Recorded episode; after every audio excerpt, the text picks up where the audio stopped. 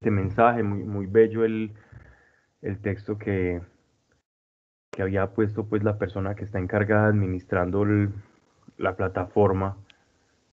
Y quería pues como antes que de empezar hacerles un, un anuncio y es que en el canal de YouTube de ASB ya se unificaron lo que son las charlas, los retiros, seminarios y también Biblia. Todo lo podemos encontrar en, en un mismo canal y así de esta forma va a ser más fácil pues acceder como a todo el contenido. Ya está así actualmente y va a seguir, va a continuar. Em, quería pues como refrescarles con, con esta información. Y quisiera que, como, como hemos venido pidiendo en estos días, que abramos nuestros oídos muy bien. Y no solo nuestros oídos, nuestros ojos. Porque necesitamos despertar. ¿En qué consiste el despertar? En comenzar como iglesia a pedirle a Dios que nos muestre cuál es su perspectiva de los acontecimientos actuales, todo lo que se está moviendo en el mundo, pedirle al Señor su perspectiva.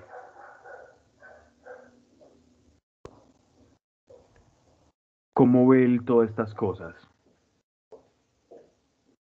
¿Cómo a la luz de las escrituras, de la revelación, de esos principios que ya conocemos como iglesia, leer todas las cosas que están pasando? Porque si la palabra de Dios y la revelación no se vuelven un filtro fundamental, entonces es que no lo estamos siguiendo a Él. Porque si Cristo vive en nosotros, también la forma de ver de Cristo comienza a desarrollarse y a nacer en cada uno, en cada uno de nosotros.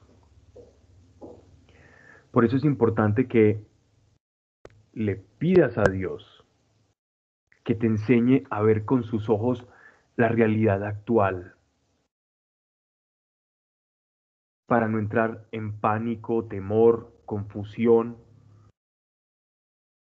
que no son ingredientes precisamente del espíritu, sino todo lo contrario. La incertidumbre es contraria a la esperanza. El temor es una fe invertida. Por lo tanto, es contraria a la fe. La ansiedad por todo lo que está pasando es contraria a la paz. Y si el Espíritu de verdad vive en ti, debes estar extrayendo de él paz certeza y fe. Pero para poder tener ese estado del ser en Dios, unido a Cristo, es importante que primero busques cuál es la perspectiva de Dios en todo esto y la utilices como un tamiz, como un filtro para todo lo que está llegando porque es necesario que alcancemos la perspectiva de Dios en todas estas cosas. Nótese cómo cuando los discípulos estaban caminando con su maestro, se sintieron un poco celosos por la forma en la que el apóstol Juan, que también tenía un grupo de seguidores, les enseñaba a orar, les enseñaba a relacionarse con, con Dios. Y Juan Bautista realmente les enseñaba a encontrar y a buscar el reino de Dios y prepararse para recibir ese reino mesiánico, ese reino del Mesías.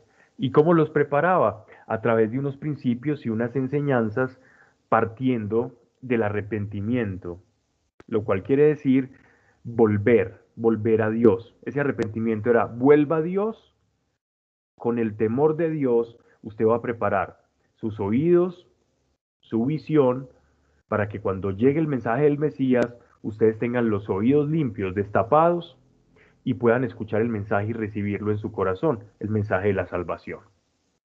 Y entonces, mientras Juan Bautista le enseñaba a todos sus discípulos todas estas verdades de cómo iban a ingresar al reino y cómo prepararse para recibir el reino de Dios, al Mesías, algunos que también ya venían escuchando a Jesús, cuando después de las tentaciones en el desierto surge victorioso en contra del demonio, a predicar el Evangelio y las verdades fundamentales del reino por todo Israel, habían personas que ya habían escuchado el discurso de Juan, sus enseñanzas, y también se topan con las enseñanzas del Maestro Jesús. Y era inevitable que comparasen una y otra enseñanza, como la de dos personas que estaban investidas de autoridad del cielo, es decir, que hablaban con propiedad. Y que con sus acciones pues demostraban que no solamente enseñaban teorías, sino que evidenciaban, encarnando aquellas enseñanzas que transmitían, porque las vivían, porque eran eso realmente y simplemente las proyectaban. Sus enseñanzas eran la proyección de quienes realmente eran. Y estos comparando, pensaban, bueno, Juan Bautista nos ha enseñado cómo relacionarnos con Dios, pero no hemos visto cómo enseña este Jesús, este Nazareno, de cómo relacionarnos con Dios. Se junta un grupito y se acercan donde el Señor y le dicen, Maestro, enséñanos a orar así como Juan enseña a sus discípulos. Ante semejante propuesta, nuestro Señor nos arroja una de las perlas más preciosas, la cual conocemos nosotros como el modelo de oración perfecta, el cual llamamos Padre Nuestro. ¿Y por qué voy allá? Nótese lo importante en el Padre Nuestro, en este modelo de oración, porque en el principio del Padre Nuestro, al igual que en el principio de los diez mandamientos, Dios habla de la relación de nosotros como individuos y criaturas con el para con el Creador. Los diez mandamientos, si tú ves, los primeros mandamientos son la forma de cómo debemos relacionarnos con Él. Es una carta enseñándonos a relacionar con Él y por otro lado, el Padre nuestro, cuando empieza nuestro Señor a enseñarnos en las primeras párrafos, en las primeras frases, dice, Padre nuestro que estás en los cielos, cómo nos debemos relacionar con Dios. Y nótese que seguidamente nos habla de hacer su voluntad. Haz tu voluntad aquí en la tierra como lo es en el cielo, resaltando precisamente que la voluntad de Dios no se realiza aquí en la tierra, que en el cielo Dios dice algo y los ángeles inmediatamente están ejecutando su voz, pero que en la tierra existe un conflicto en el que no se hace la voluntad de Dios, porque si si le tenemos que pedir a nuestro Señor que se haga su voluntad en la tierra como en el cielo, nos está advirtiendo que en la tierra no se hace su voluntad. Y es precisamente esto de lo que estamos hablando, el hacer su voluntad. Yo no puedo pretender hacer la voluntad de Dios si no tengo la perspectiva de Dios. ¿Cómo hacer la voluntad de alguien si no conozco cuál es esa voluntad. Yo puedo orar muchas veces y repetir el Padre Nuestro cuantas veces sea necesario, como especie de ejaculatoria, devocional, hacerlo incluso eh, por pietismo, por piedad, por religiosidad, sea cual sea la motivación. Si no comprendo que en realidad para hacer su voluntad. Necesito conocerla. Entonces estaré repitiendo algo vanamente. antes de nuestro Señor Jesucristo enseñar sobre la oración, nótese que Él nos hablaba de aquellos publicanos que iban a las plazas y al templo a orar y a jactarse de cuánto oraban todo el día, de cuánto repetían. Y seguidamente nos enseña el Padre Nuestro, alertándonos de que no fuésemos a orar como ellos, que no era la manera correcta. Que la manera correcta de orar es buscando la voluntad de Dios. Entonces necesito conocer esa voluntad para poder realizarla. Un mensajero no va a poder entregar un paquete si no está marcado aquello que va a entregar con la dirección de la persona que lo va a recibir. Entonces necesitamos direccionamiento de Dios para poder ejecutar su voluntad. Y esto es supremamente importante en la vida cristiana. El conocer y el procurar la voluntad de Dios. No es para repetirlo en un Padre Nuestro sin entenderlo.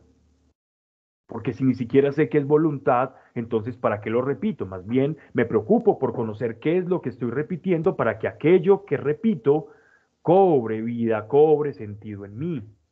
Pero buscar la voluntad es su dirección, es su perspectiva. Así las cosas en nuestra intimidad con el Señor. Busquemos cuál es su perspectiva de todo esto. Nos sorprenderá muchas veces que su perspectiva no es la nuestra.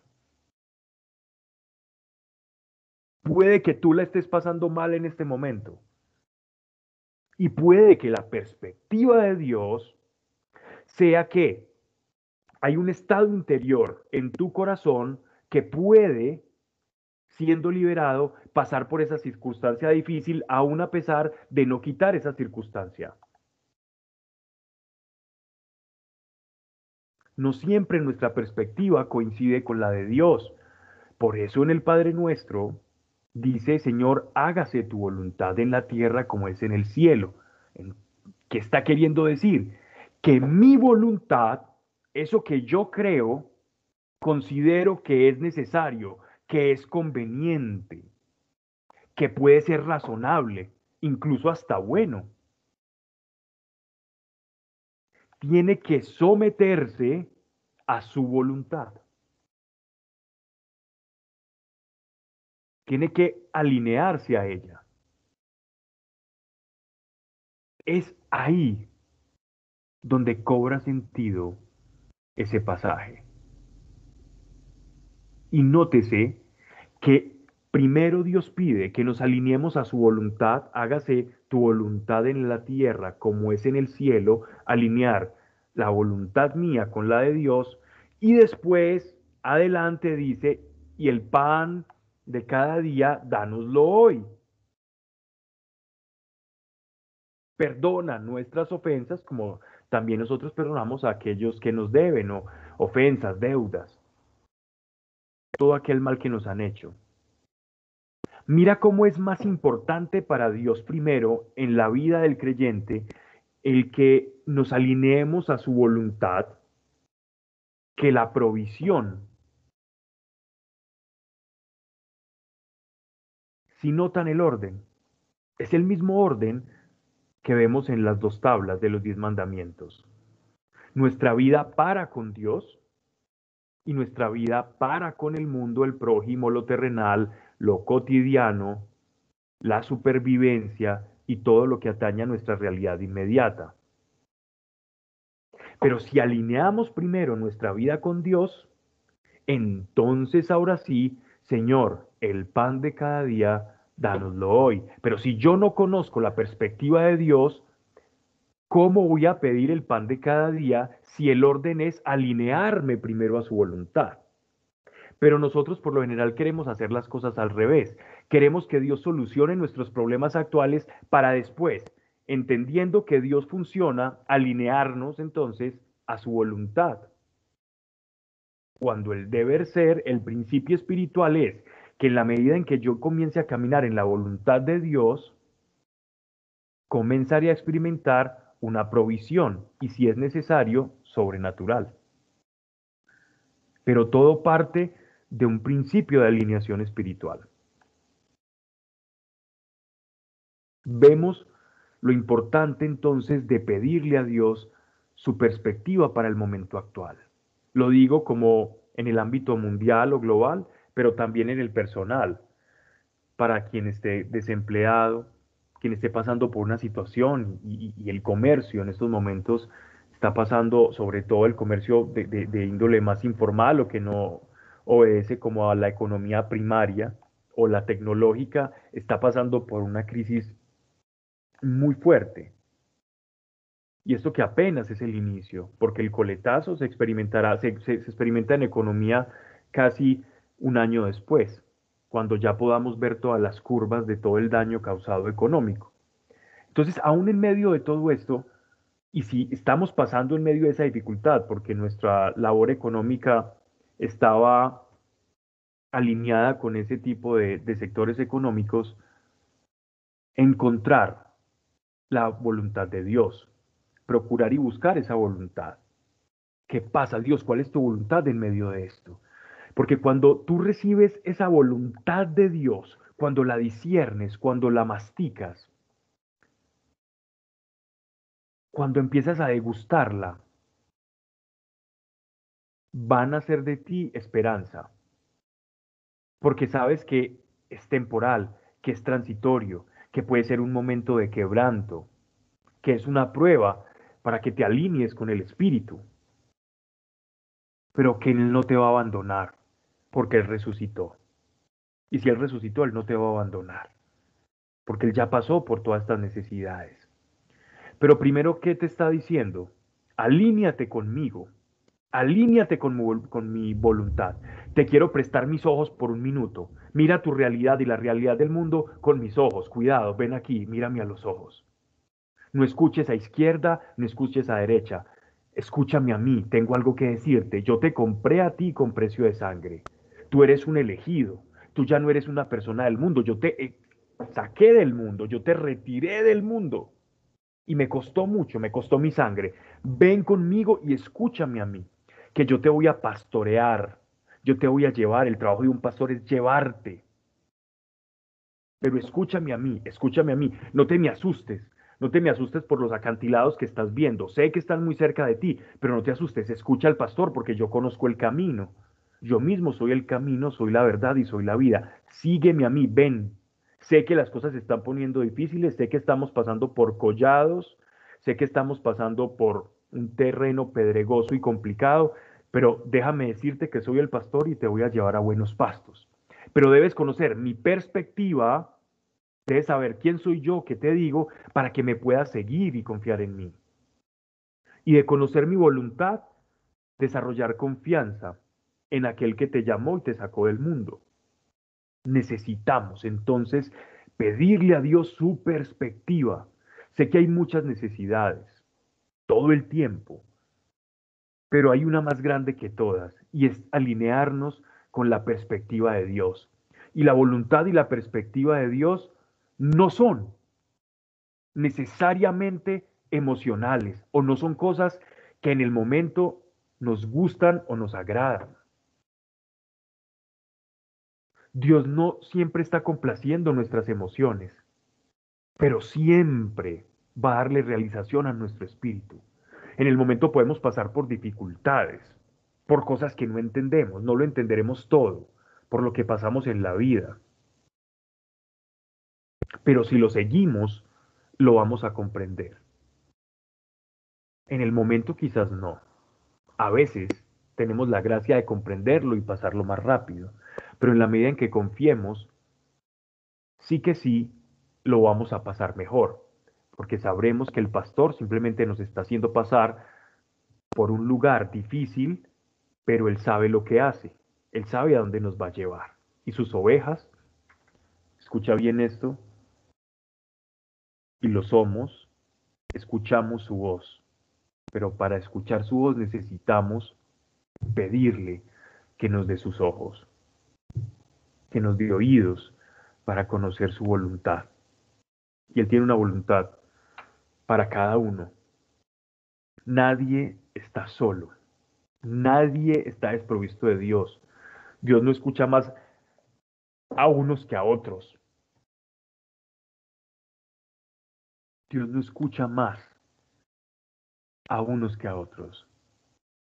El oído de Dios está capacitado para escuchar a todos por igual. La diferencia es que unos le hacen caso a su voz y unos buscan escucharla. Otros creen que su propia voz es la voz de Dios y se estrellan contra un muro.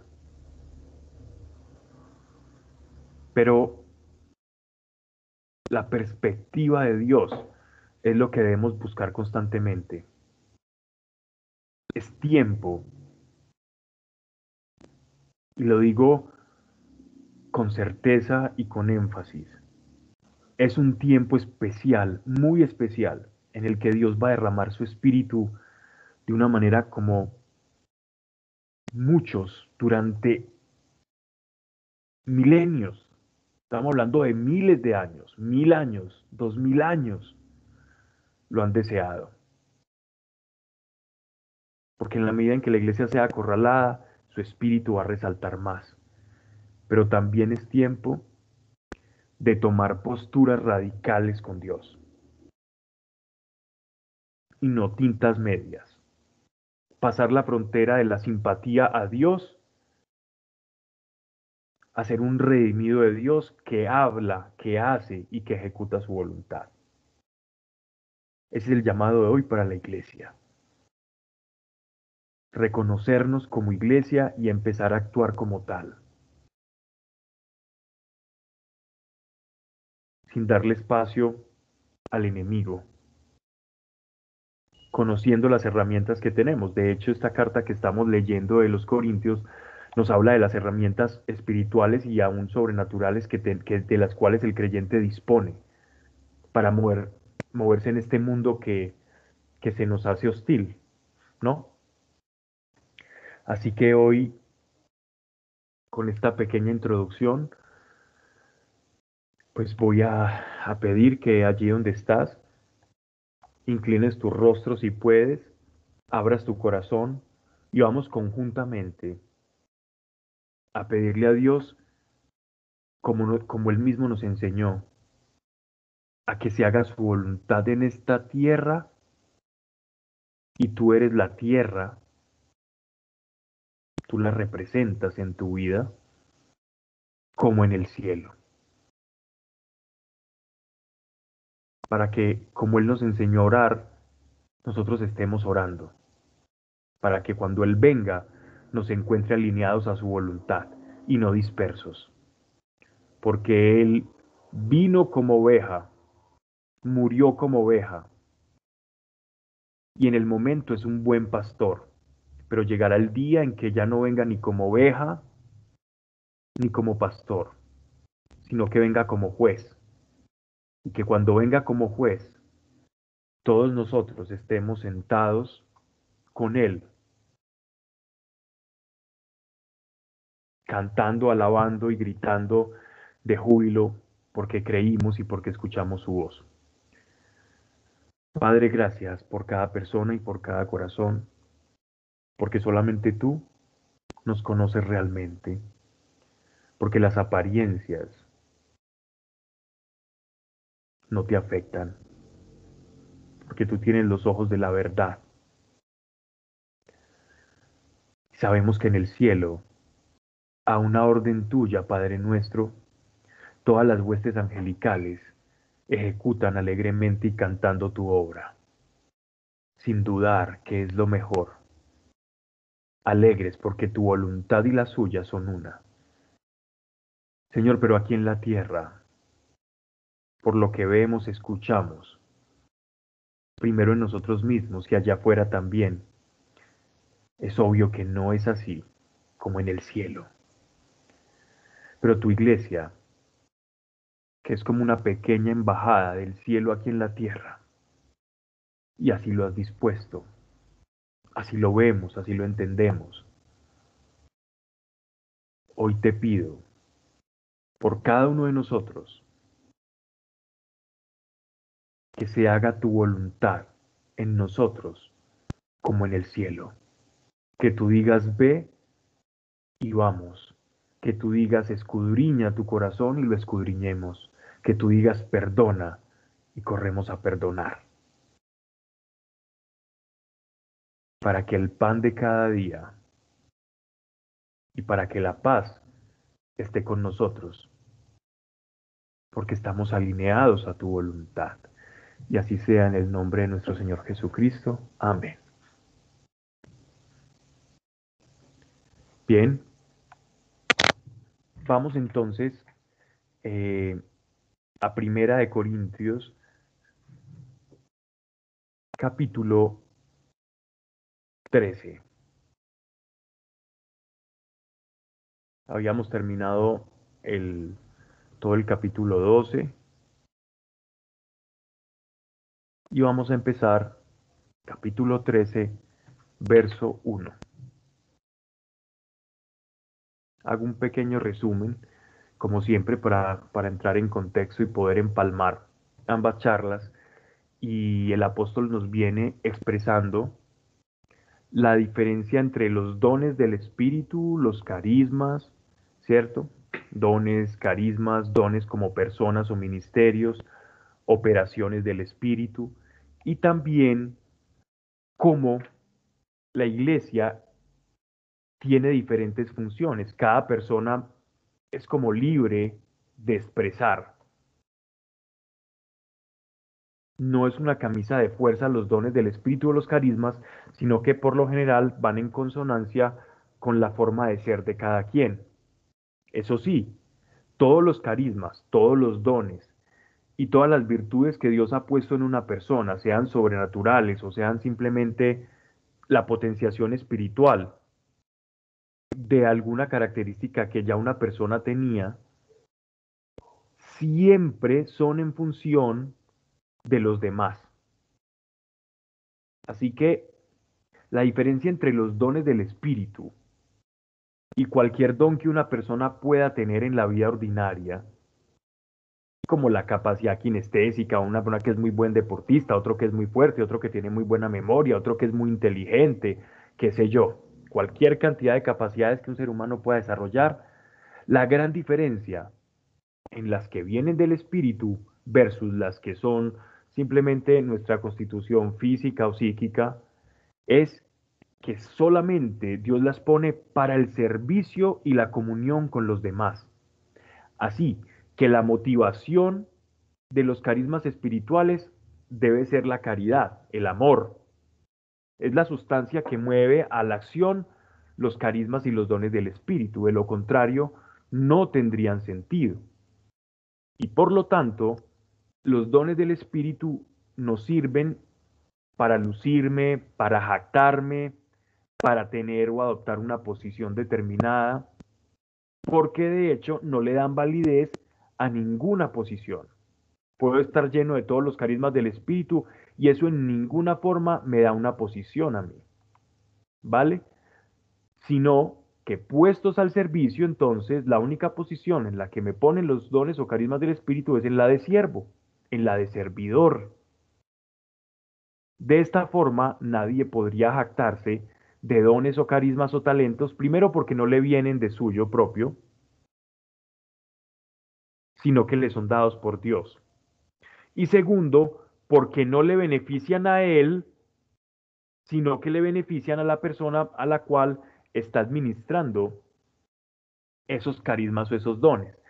Esa, esa, es la forma o la sabiduría de Dios para que la iglesia esté en un balance, un equilibrio perfecto y nadie se crea más de lo que es y nadie tampoco se crea menos porque todos en la iglesia somos consiervos unos de los otros, deudores de amor los unos con los otros. Y así, entonces, en la iglesia, el egoísmo viene siendo como una especie de, cizaña, ¿no? Que carcome por dentro, como de larva que se come y se infiltra, generando divisiones o cualquier otra cantidad de cosas cuando lo único que debemos tener en común es el amor y la expresión del servicio. Y entonces ya siguiendo el texto que nos atañe hoy, verso 13, capítulo 1, dice el apóstol, si hablando lenguas de hombre y de ángeles no tengo caridad, soy como bronce que suena o címbalo que retiñe. Y esta expresión es muy preciosa porque este es como, es conocido dentro de los estudiosos de las escrituras como el himno del amor o el himno de la caridad. Por su belleza y por su composición y la forma en la que el apóstol Pablo nos plasma una, una elocuente manifestación de qué es el amor de una manera tan, tan preciosa y tan perfecta, se le ha considerado así, el himno de la caridad o el himno del amor. Y empieza de una manera muy especial y es, si hablando lenguas de hombres y de ángeles. ¿Qué quiere decir eso? Se está refiriendo al carisma del don de lenguas, ¿no? Entonces muchas personas interpretan aquí en este pasaje que el don de lenguas es un lenguaje, es el lenguaje que hablan los ángeles, interpretando este pasaje, pero eh, si bien para efectos prácticos esa interpretación no afecta, es un poco imprecisa. Porque aquí el apóstol Pablo claramente lo que está haciendo es una hiperbolización, es una exageración de lo que es la proporción del don de lenguas. Me explico. Cuando él dice una persona que habla el lenguaje de ángeles, es decir, que lo vemos cantando incluso como un coro angelical, dice que si no tiene caridad, es como un bronce que suena o címbalo que retiñe, lo cual nos está diciendo que mediante esa exageración, utilizando un coro angelical o una voz de ángel, si no tiene amor, esa voz de ángel no tiene el más mínimo sentido o validez en el reino de Dios. Porque el ingrediente y la constante, así como las constantes en las ecuaciones de los físicos, en el reino de Dios, la constante de la ecuación de toda persona, de todo habitante del reino de Dios es el amor. Esa es la sustancia, esa es la sangre, es el fluido vital de todo habitante del reino celeste. El ingrediente es el amor. Y aún así, el don de lengua sin amor viene siendo como ese bronce que suena o címbalo que retiñe. En la antigua Grecia, las famosas pitonisas, que eran mujeres que generalmente vivían en una casucha frente a un templo, un templo oráculo, eran mujeres que preparaban desde pequeñas a estas pitonisas para ser como las que adivinaban el futuro y realizaban oráculos.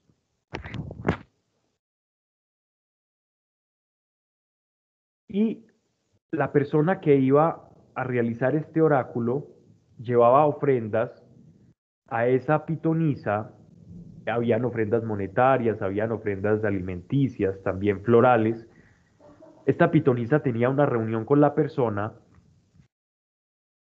y alrededor habían otras pequeñas pitonisas que se estaban preparando para hacer pitonisas cuando esta persona generalmente cuando moría era relevada por una de ese grupo de pitonisas mujeres y para efectos del proceso adivinatorio del oráculo andaban con una especie de, platón, una especie de platón de bronce al que como si, como si fuera un eh, como si fuera, perdón, un tambor le propiciaban golpes, golpes, golpes y haciendo sonidos y arengas para que esta pitonisa entrara como una especie de estado de éxtasis y adivinase el futuro de la persona que la iba a consultar.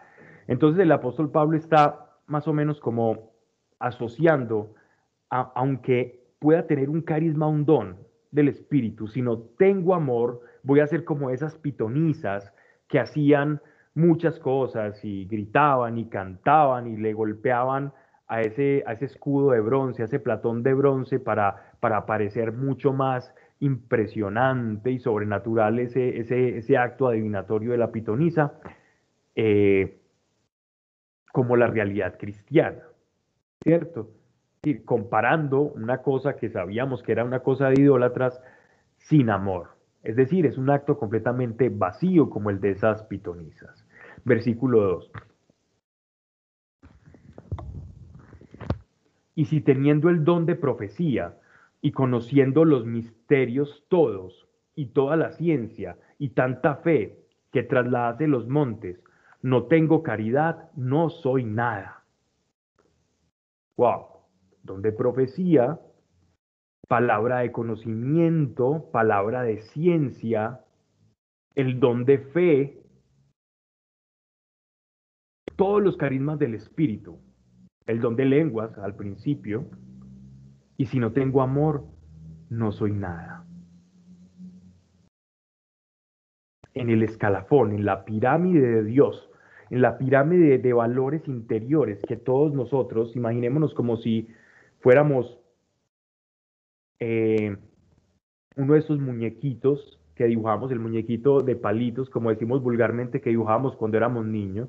Imagínate que tú eres un muñequito de estos y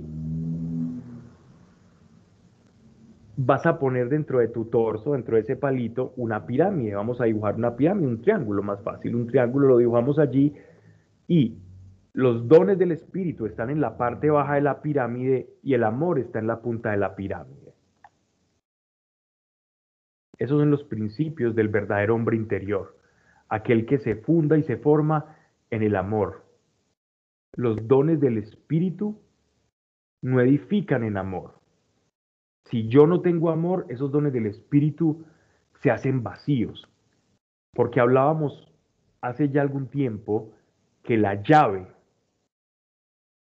que nosotros tenemos para ingresar al reino de los cielos y sobre lo que se nos va a juzgar es el amor. Por lo tanto, ni siquiera los dones del Espíritu. Señor, Señor, en tu nombre expulsé demonios, en tu nombre san enfermos, liberé personas que estaban oprimidas. Y Él en aquel día nos dirá, apartados de mí, hacedores de iniquidad porque mi pirámide estaba invertida. Muchos dones, poca caridad. Y como los dones nunca me pertenecieron, sino que eran del Señor que los otorga gratuitamente, entonces Él se queda con los dones y tú te quedas con la falta de amor, por lo tanto no tienes la llave para ingresar. Eso es lo precioso de este texto. No confundamos la sabiduría y la madurez espiritual con los dones del Espíritu Santo. Lo uno no tiene que ver con lo otro.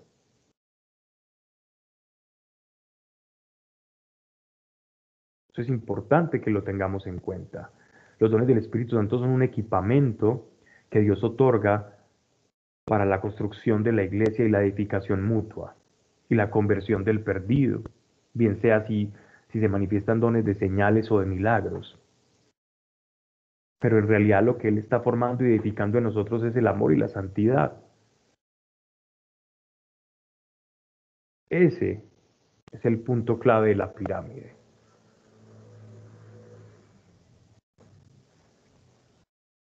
Dice, y si repartiere toda mi hacienda y entregare mi cuerpo al fuego, no teniendo caridad, nada me aprovecha.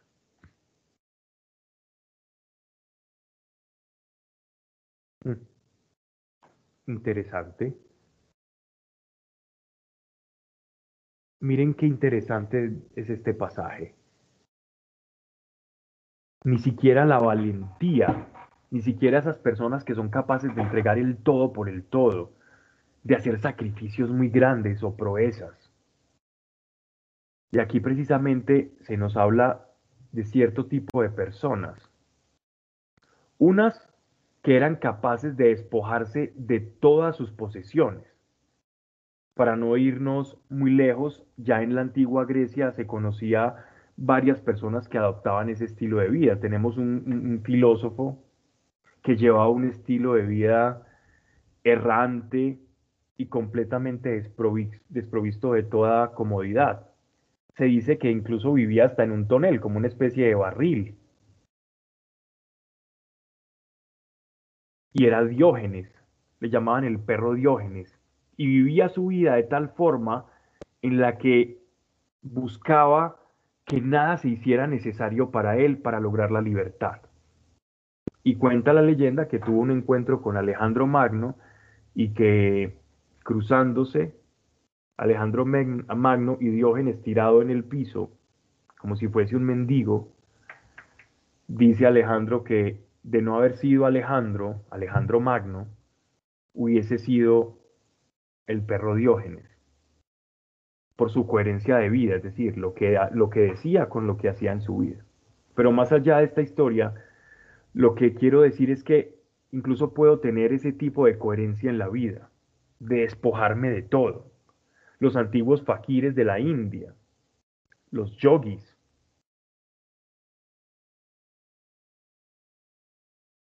puedo hacer todo esto.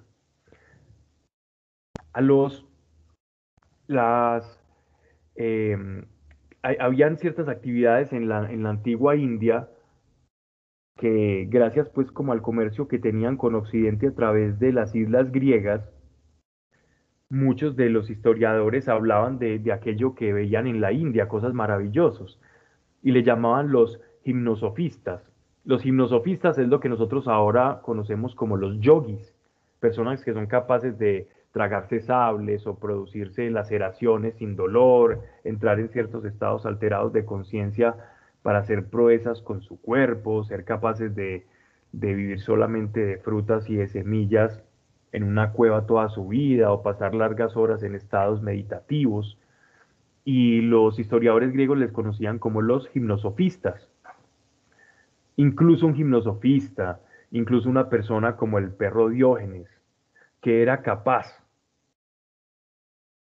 de entregar su vida y decir alcanzo la libertad porque no necesito nada, o repetir frases como eh, la persona más rica es la que no necesita, ¿cierto? Porque lo tengo todo en cuanto no necesito nada, y todo este tipo de expresiones muy de corte estoica no te van a servir de nada si no tienes amor. Y aún dice, y si entregare mi cuerpo al fuego. O sea, aquella persona que busca el martirio, pero lo hace sin amor, o si no hace parte de la voluntad de Dios, de nada te sirve. Por allá escucho que están matando cristianos y yo me voy a predicar a los que están matando cristianos y me matan. Estoy poniendo un ejemplo, discúlpenme, que me estoy yendo muy lejos, pero pero es un ejemplo que, ya ocurrió en el siglo IV, V, III, ocurrieron este tipo de cosas. Personas se lanzaban al martirio pensando que de esta manera iba a tener como más validez su cristianismo, su vida con Dios. Y a varios de los obispos de la iglesia primitiva les tocó detener esta práctica. Y arrojaron sentencias como esta. El martirio es algo que viene dado por Dios Nadie busca su propio martirio. Eso sería un suicidio, sería una tontería, a menos que sea parte de la voluntad de Dios. Primer ejemplo, recuerden qué pasó con Esteban, cuando estaba predicando el Evangelio a los judíos y que muere apedreado y que sus ropajes caen y el apóstol Pablo presenció toda esa muerte, toda esa lapidación de, de este gran evangelista de la iglesia primitiva. No que él hubiese buscado el martirio, sino que el martirio lo encontró en medio de realizar la voluntad de Dios. Y este sí es el válido. Entonces, si entrego todo y entrego el cuerpo, eso no, no, y, y, entrego mi vida al fuego, eso no va a sorprender ni maravillar a Dios, ni me va a ser más valioso que aquel que no lo hizo. Porque si no tengo caridad, nada me aprovecha. La caridad otra vez enfrente incluso de proezas humanas que a la luz de la visión contemporánea son muy válidas. ¿Quién no quisiera tener esa valentía que tienen esos yogis o esos fakires? ¿Quién no quisiera ser capaz de tener un estado de desprendimiento tal que no te afecte ni la economía, ni la inflación, ni el país en el que vives, si ganas en dólares, en yenes o en bolívares fuertes? ¿Quién no quisiera ese estado de libertad? Pero ojo, porque sin caridad de nada me sirve.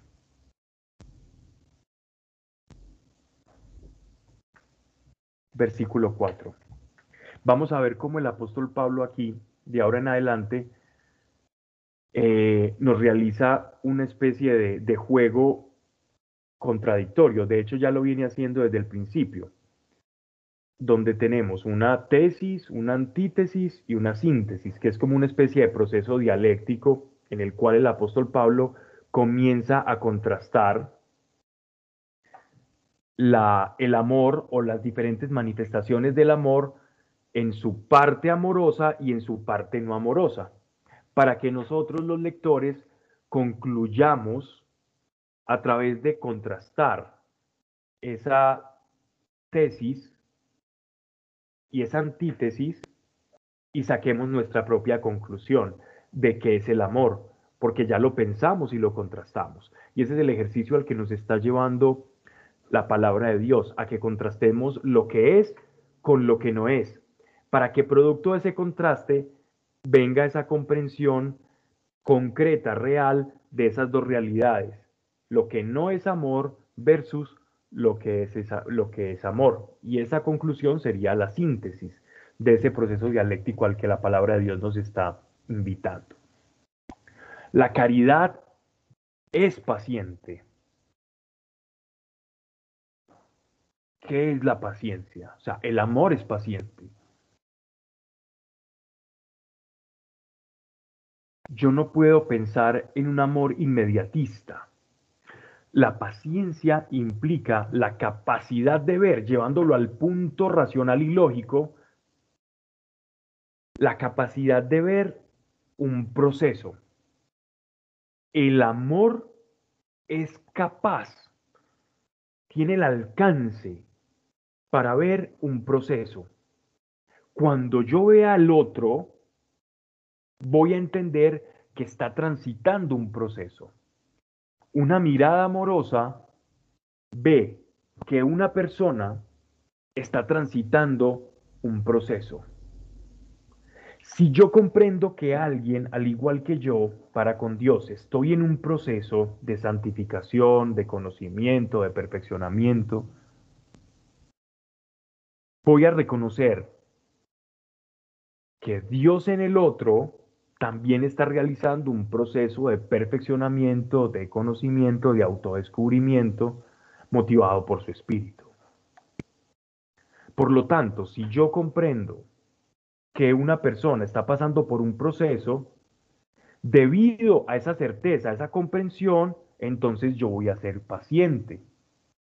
Si yo tengo una licuadora y estas licuadoras por lo general vienen con una botonería, la cual tiene diferentes ciclos, primer ciclo, segundo ciclo, tercer ciclo, que pueden ser programables, o llevémoslo al plano de una lavadora mejor. Cada lavadora tiene un ciclo, ¿no? Si yo ya sé que ese ciclo termina en 15 minutos, entonces yo simplemente le doy la orden presionando ese botón y me voy a hacer otras cosas, otras tareas, mientras la lavadora hace lo suyo. Y ese proceso de conocimiento de ese ciclo me da a mí la tranquilidad y la paciencia para esperar.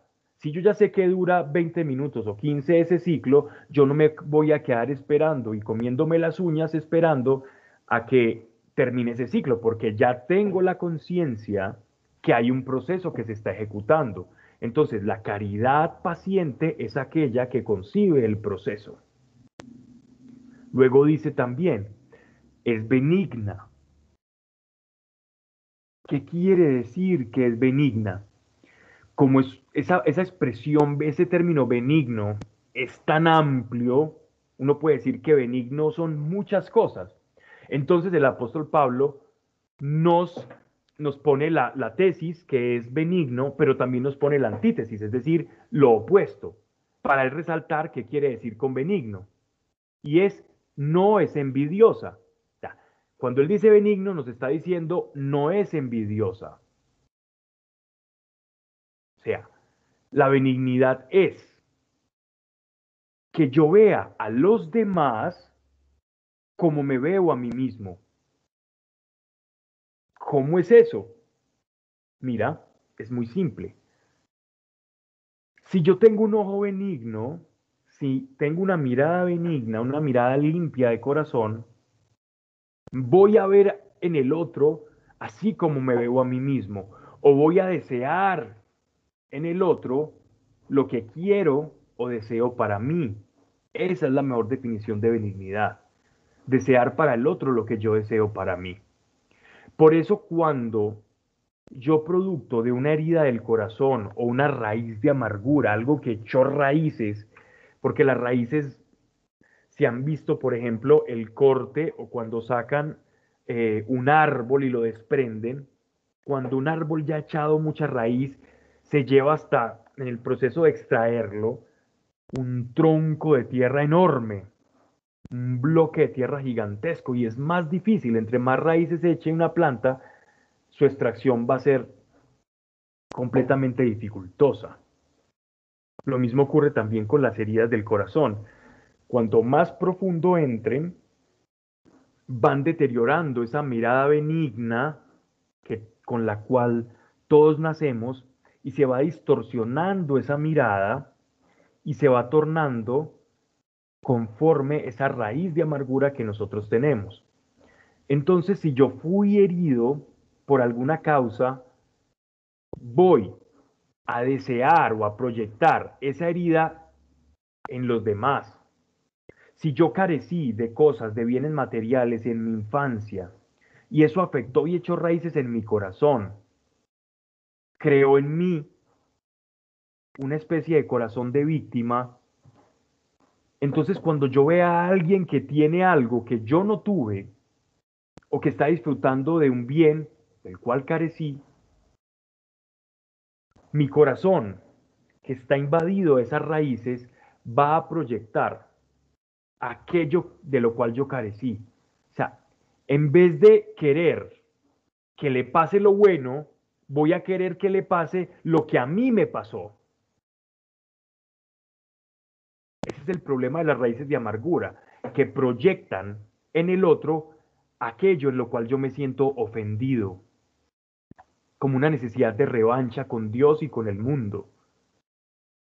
Y así es que se manifiesta la envidia. Por eso dice, no es envidiosa, no es jactanciosa tampoco. La bondad no se luce, no se presume, simplemente es. Quien dice, miren qué bondadoso soy, y esto es típico, por ejemplo, una, una manera de, de ejemplo muy clara es una campaña política. No sé si han escuchado la expresión ser y parecer, que es muy aplicada dentro del mundo político. Ser y parecer. Para Dios no es ser y parecer, para Dios es ser. Y si siendo pareces, pues sigue siendo, pero no procures parecer, procura ser. porque si procuras parecer, ya significa que tu intención está desviada. Y tu intención es querer agradar a los demás y no a Dios. Porque quien busca ser, agrada a Dios. Quien busca parecer, agrada al hombre. Ser y parecer no son sinónimos, sino pueden ir de la mano. Si eres y pareces, deja que parezcas si eres y no pareces, es por lo general como nos ve el mundo. No es envidioso, no es, no es jactancioso, es decir, no presume lo que es. No se hincha, es decir, no se vanagloria, es un sinónimo de jactancia. Aquí hay 15 expresiones ya hemos leído varias. La primera es paciente, es benigno dos, no es envidioso tres, no es antaxioso cuatro, cinco no se hincha, seis no es descortés. Es decir, el amor tiene buenas maneras. El amor tiene un buen azorcamiento, el amor no es violento, el amor es afable. No es la caridad interesada, el amor no es interesado. ¿Qué significa ser interesado? cuando yo hago algo para satisfacer un interés, una ganancia, propia. El amor no busca una ganancia, ganancia perdón, propia. El amor simplemente busca expresarse, corresponderse con el otro. No se irrita. Y esta, esta no irritabilidad del amor está ligada a la paciencia. Si yo comprendo en amor que hay un proceso en el otro, eso va a implicar que no me voy a irritar porque conozco que hay un proceso. Y esa experiencia, esa conciencia de ese proceso me va a llevar a poder suplir o superar el enojo, la irritación. No toma en cuenta el mal. ¿Qué quiere decir eso? Que no es vengativo. Si el amor toma revancha, entonces deja de ser amor y se vuelve justicia. El amor y la justicia son diferentes. Dios es infinitamente justo, mas también es infinitamente amoroso. Y en esa equivalencia de justicia y amor es que se da la crucifixión de nuestro Señor. Porque tanto amó Dios al mundo que entregó a su Hijo unigénito para que todo aquel que en él crea no se pierda, mas tenga vida eterna. Ese pasaje tan precioso nos está mostrando cómo coinciden de manera perfecta el amor de Dios y su justicia. De hecho, la cruz es la perfecta manifestación en equivalencia, en congruencia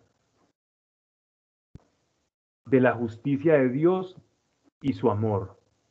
Porque la justicia perfecta de Dios necesitaba ser saciada y solo podía ser saciada por una justicia o por un justo perfecto, un justo que pagara esa perfección.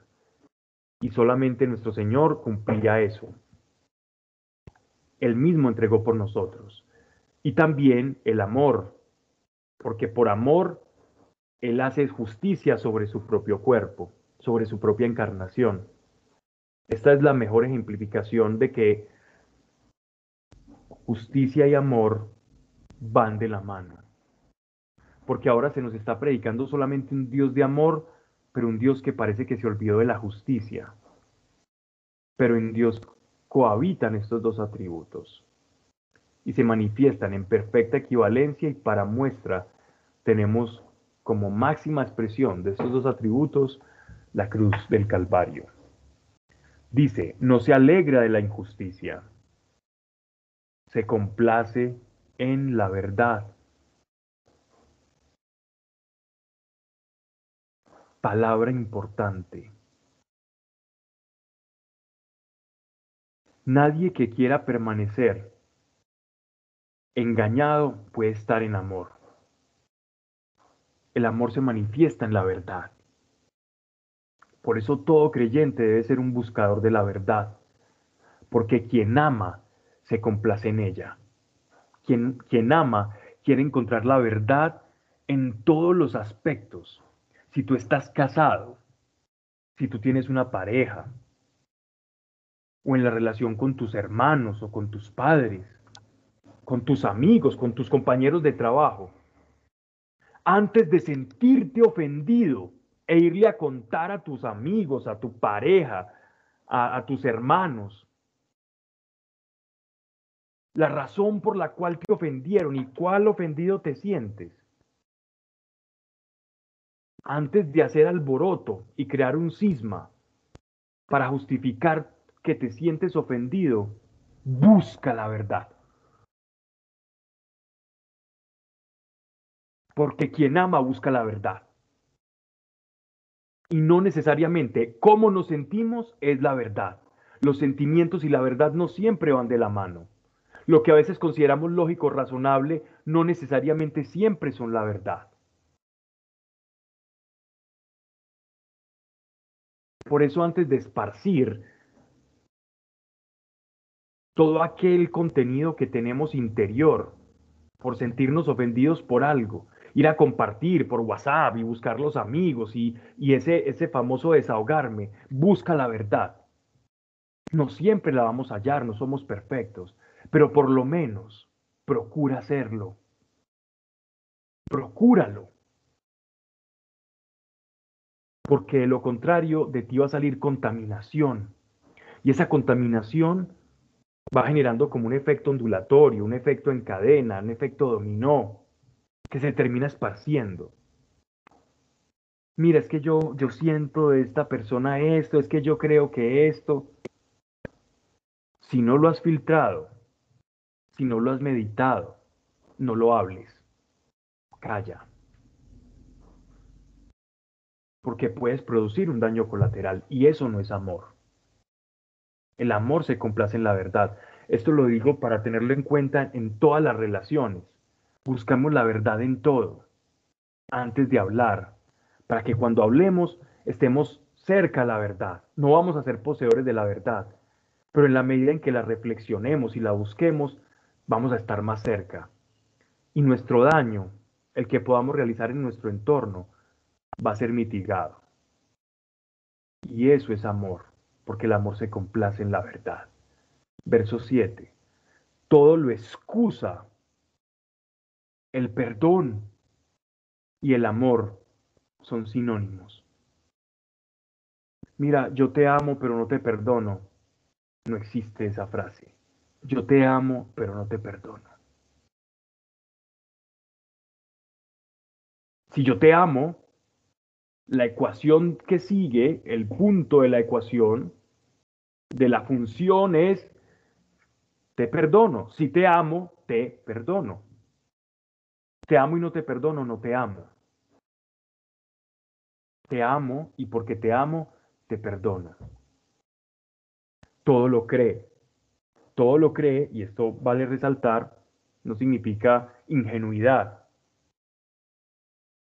No significa eso.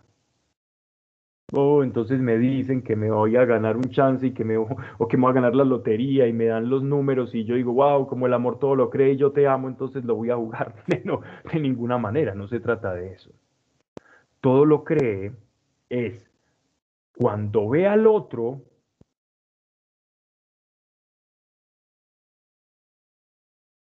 voy a tener una presunción de bondad en el otro salvo que ya lo conozca. Y si ya conozco cómo es una persona y aún le creo, entonces ya no tengo amor, sino que soy tonto. Si a pesar de conocer una persona sigo cayendo una y otra y otra vez en la trampa, entonces no significa que yo amo en esa persona porque creo. Significa que yo soy tonto y no abierto los ojos. Ojo. Todo lo que significa presumir la bondad en alguien. Pero si en esa persona no ha sido hallada bondad y ha sido probado su mentira, su, forma artera de ser, todos los subterfugios y engaños, si ha sido una, persona probada por esto, entonces eh, presumiremos que hay algo de bondad en ellos, pero no seremos tontos. Todo él espera, todo lo tolera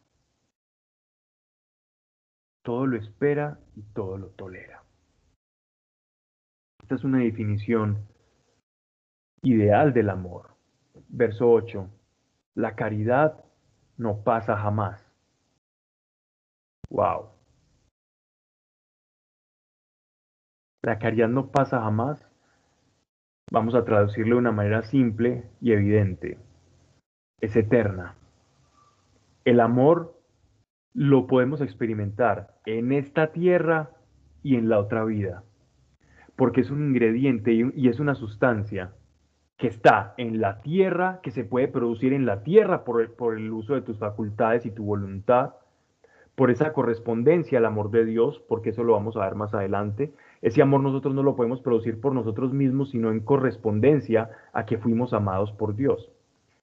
Pero nos están diciendo que es eterno, por eso que es tan importante. Llevamos 14 definiciones a nivel de términos del amor. ¿Qué es el amor y qué no es? 15, no, 15 con esta de, de que es eterno y no pasará jamás.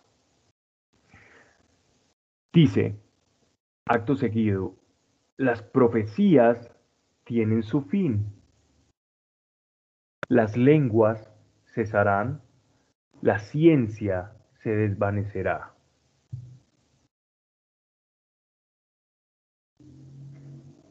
Ciertamente, este mundo es finito. El mundo material en el que vivimos tiene un principio y tiene un fin. Tú naces y tú mueres. Si tú has recibido profecías, estas profecías cuando pasen, cumplirán las profecías un tiempo determinado o se cumplirán en un tiempo determinado y estas profecías pasarán. Tú hablas en lenguas hasta que te mueres. Y estas cosas, siendo tan sublimes, tan sagradas y aún viniendo de Dios, estas cosas han de pasar porque están sujetas a los cambios del tiempo, a las estaciones, a nuestros ciclos de vida. Cesará también la ciencia, lo cual nos está hablando el apóstol Pablo y es que los carismas del Espíritu Santo son transitorios. Los carismas del Espíritu, como el don de lenguas, la profecía, la fe, son pasajeros, son temporales. No es hacia donde vamos a llegar. Son herramientas temporales para el servicio de la iglesia mientras se cumple su plan y propósito en esta vida. Saben, haciendo un poco reflexión sobre la fe y sobre qué es la fe, ya hemos hablado anteriormente de esto, pero lo traeré a colación de pronto para quienes no lo han escuchado. Es muy curioso el ver cómo a lo largo de la revelación se le da tanta supremacía a la fe. ¿Cómo es tan importante la fe a lo largo de toda la escritura? Lo vemos desde Abraham hasta el Nuevo Testamento. Desde Génesis hasta Apocalipsis, la fe es una palabra constante en la vida del creyente. Y algo tan importante es imperfecto. ¿Por qué es esto? ¿Qué quiere decir? ¿Cómo, como algo tan importante que nos da incluso la misma salvación, porque nosotros accedemos a la salvación y al reino de Dios por medio de la fe, ¿cómo es que la fe va a desaparecer? Y sí, la fe ha de desaparecer, porque la fe es un don que Dios nos da para creer la capacidad, la fe es la capacidad de creer en aquello que no vemos la capacidad de esperarlo y aceptarlo, incluso sin que medie la razón, incluso algo descabellado. Y para que la fe opere, para que la fe nazca, necesita del tiempo. La fe necesita del tiempo para poder nacer. La fe sin el tiempo no tiene sentido. La fe necesita de ese escenario, de ese ecosistema que se llama tiempo para poder subsistir. Si yo le quito a la fe el tiempo, la fe ya no tiene sentido.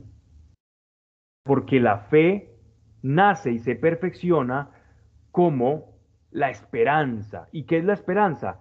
Es la certeza mientras yo no tengo algo, pero sé que en el tiempo lo voy a obtener. Pero si yo quito el tiempo, entonces significa o que no lo tengo o que ya lo tengo. Y cuando estemos en el cielo, ya vamos a tener aquello que por la fe estábamos buscando, que era la vida eterna. Y si yo tengo la vida eterna y estoy cohabitando con Dios, viéndole cara a cara, viviendo y disfrutando de su presencia, ¿para qué la fe? Si la fe era la que me llevaba a tenerlo a Él, ya la fe no tiene ningún sentido, por muy valiosa que haya sido, ya la fe no me sirve. La fe es como tomar un avión que me va a llevar de un punto A a un punto B. cuando el avión, cuando yo me bajo del avión y llego a mi destino, ese avión no me va a servir para nada. Una vez en mi destino, ya no voy a pensar en el avión. Y más cuando nuestro destino no tiene regreso. El avión va a ser una cosa del pasado, algo que nos fue útil. Por lo tanto, en el cielo la fe no tiene sentido, porque por ella lo atrapamos, obviamente por medio del sacrificio de Cristo. Entonces miren como dice de Bello, la caridad no pasa jamás, las profecías tienen su fin, las lenguas cesarán, porque ¿para qué voy a hablar en lenguas cuando esté en el cielo? ¿De qué me sirve si ya lo entiendo todo? La ciencia se desvanecerá, ¿para qué? si ya lo estoy viendo a él cara a cara y conoceré todas las cosas. Verso 9. Al presente, miren que el apóstol Pablo está involucrando el tiempo. Al presente, nuestro conocimiento es imperfecto y lo mismo la profecía. Claro, es imperfecto porque no estamos viviendo en el cielo, no vemos las realidades del cielo, entonces Dios nos da como ciertas descargas a través del don de ciencia, palabra de sabiduría, la propia Biblia y la revelación, las mociones interiores del Espíritu, para que vayamos descubriendo esas realidades espirituales, pero aún esas descargas no son la fuente, son descargas de la fuente, pero no son la fuente. Cuando llegue el fin, desaparecerá esto que es imperfecto. La palabra imperfecto del castellano dista mucho de la palabra griega que se utiliza para, para traducir esta o para deducir esta palabra. La, la palabra griega de la cual nosotros derivamos perfecto es telios. Y telios significa completo completo. Algo completo significa algo que está en fases. Es algo dinámico que empieza en un punto como una circunferencia y termina un ciclo cerrándose el, círculo cumpliendo ya el tiempo, algo que se perfecciona. Por eso la mejor definición de, la perfección que utilizaban los antiguos era la circunferencia, porque es como un símbolo de algo que se completa que inicia como un punto y va haciendo una curvatura conforme a pi, va generando el radio y se cierra simbolizando la perfección. Y el apóstol Pablo nos habla aquí que lo, cuando desaparezca lo, lo, lo, que es imperfecto, es decir, cuando se cumpla el ciclo, cuando se cumpla el tiempo que ha profetizado nuestro Señor, cuando Él venga y se lleve a la iglesia, todos estos dones y todos esos carismas van a desaparecer porque ya lo tenemos a Él. Dice, cuando yo era niño, hablaba como niño, pensaba como niño, razonaba como niño, todo esto enmarcado en el tiempo. Cuando llegué a ser hombre, dejé como inútiles las cosas de niño. Ahora vemos por un espejo de modo confuso. Entonces veremos cara a cara al presente conozco solo en parte. Entonces conoceré cómo soy conocido. Está conjugando el pasado, el presente y el futuro. El pasado es cuando él estaba en el judaísmo, que conocía algo de Dios. El presente es toda la revelación que el apóstol tiene de Dios del Evangelio a través de los carismas del Espíritu Santo, de los encuentros que él tuvo en el tercer cielo, donde le fueron pronunciadas palabras impresionantes e inefables que para él era muy difícil pronunciarlas. Toda la revelación que como apóstol él gozaba y ese privilegio apostólico que tenía para conocer y hablar directamente cara a cara con nuestro Señor resucitado, donde le daban instrucciones precisas de cuál era su, su siguiente viaje y a dónde tenía que llegar e ir a evangelizar.